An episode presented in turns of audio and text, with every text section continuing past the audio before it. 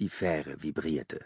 Jörg Geisner kam sich vor wie in einem Space Shuttle, das soeben Cape Canaveral verlassen hatte. Seiner Einschätzung nach lag das einzig und allein an der Achse, welche die Schiffsschraube antrieb. Wenn solch eine Antriebswelle auch nur eine winzige Unwucht hatte, dann übertrug sich das auf den gesamten Rumpf und das Schiff begann zu zittern. Das hatte er einmal in einem populärwissenschaftlichen Artikel gelesen, in dem es um Sollbruchstellen gegangen war. Das Fatale ist, dass sich an solch einem Fehler im Nachhinein absolut nichts mehr ändern lässt. Es gibt Dinge, die entscheiden sich ganz am Anfang, im Grundsätzlichen. Wenn da gepfuscht wird, krankt das große Ganze. Dann vibriert die komplette Fähre. Wobei diese Fähre vibrierte nicht nur, sie dröhnte regelrecht, und das ununterbrochen.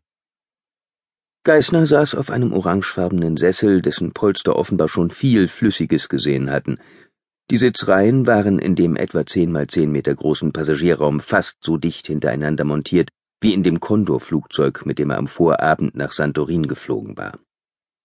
Wie schon im Flieger stieß Geißner, gut zwei Meter groß, mit seinen Knien an den Vordersitz. In einer deutschen Werft wäre so etwas nicht passiert, dachte er, während er dem unablässigen Dröhnen lauschte.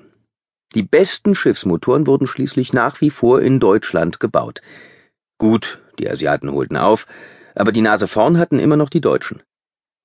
Auf dem Deckplan war zu lesen, dass die Fähre 1996 in Korea gebaut worden war. Es mochte ihm nicht in den Kopf gehen, dass ein Land wie Griechenland, das doch eigentlich traditionell eine große Seefahrernation war, heute sogar in dieser Branche zu großen Teilen vom Ausland abhängig war. Der Gedanke machte Geißner ein wenig Angst. Wie lange war er bereits auf diesem Schiff? Eine Stunde?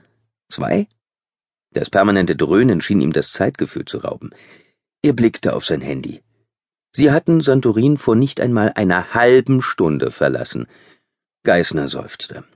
Wohl zum hundertsten Mal fragte er sich, wie er diese Reise überstehen sollte. Er hatte von Beginn an mit dem Schlimmsten gerechnet, und nun war alles noch viel schlimmer.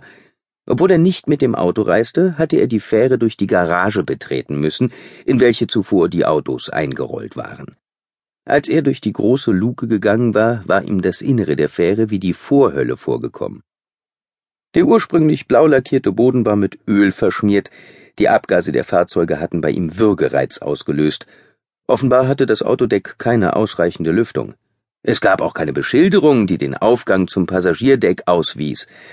Als er endlich eine Tür gefunden hatte, hinter der eine Treppe in die Höhe führte, war ihm ein dunkelhäutiger Mann mit ölverschmiertem Overall entgegengekommen, hatte ihm den Durchgang verwehrt und ihn wieder in die andere Richtung geschickt. Gefangen in dem stinkenden Labyrinth hatte Geißner Schweißausbrüche bekommen und der Würgereiz hatte sich in akute Atemnot verwandelt. Auch wenn Geißner es niemals zugegeben hätte, er hatte kurz vor einer Panikattacke gestanden. Als er endlich den Eingang zum Passagierbereich gefunden hatte, hatte er seinen Augen kaum glauben können. Eine silbern schimmernde Rolltreppe führte aus der Hölle des Autodecks nach oben in den Passagierbereich. Natürlich hatte die Rolltreppe erwartungsgemäß nicht funktioniert, und er hatte seinen blauen Rollkoffer und seine Aktentasche die Metallstufen hinaufschleppen müssen. Immerhin war ihm dort oben die Luft bedeutend frischer und kühler vorgekommen, und seine Panik hatte ein wenig nachgelassen. Geißner ließ seinen Blick durch den Passagierraum schweifen. Vor ihm saß eine Familie, die Chips aus einer absurd großen Tüte aß und den Boden unter ihren Sitzen vollkrümelte.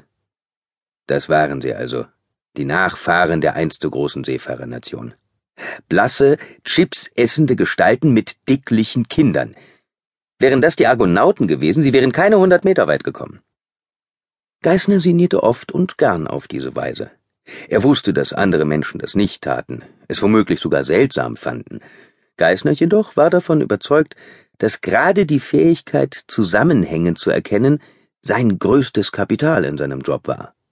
Neben seinem Interesse für Zahlen und Technik natürlich.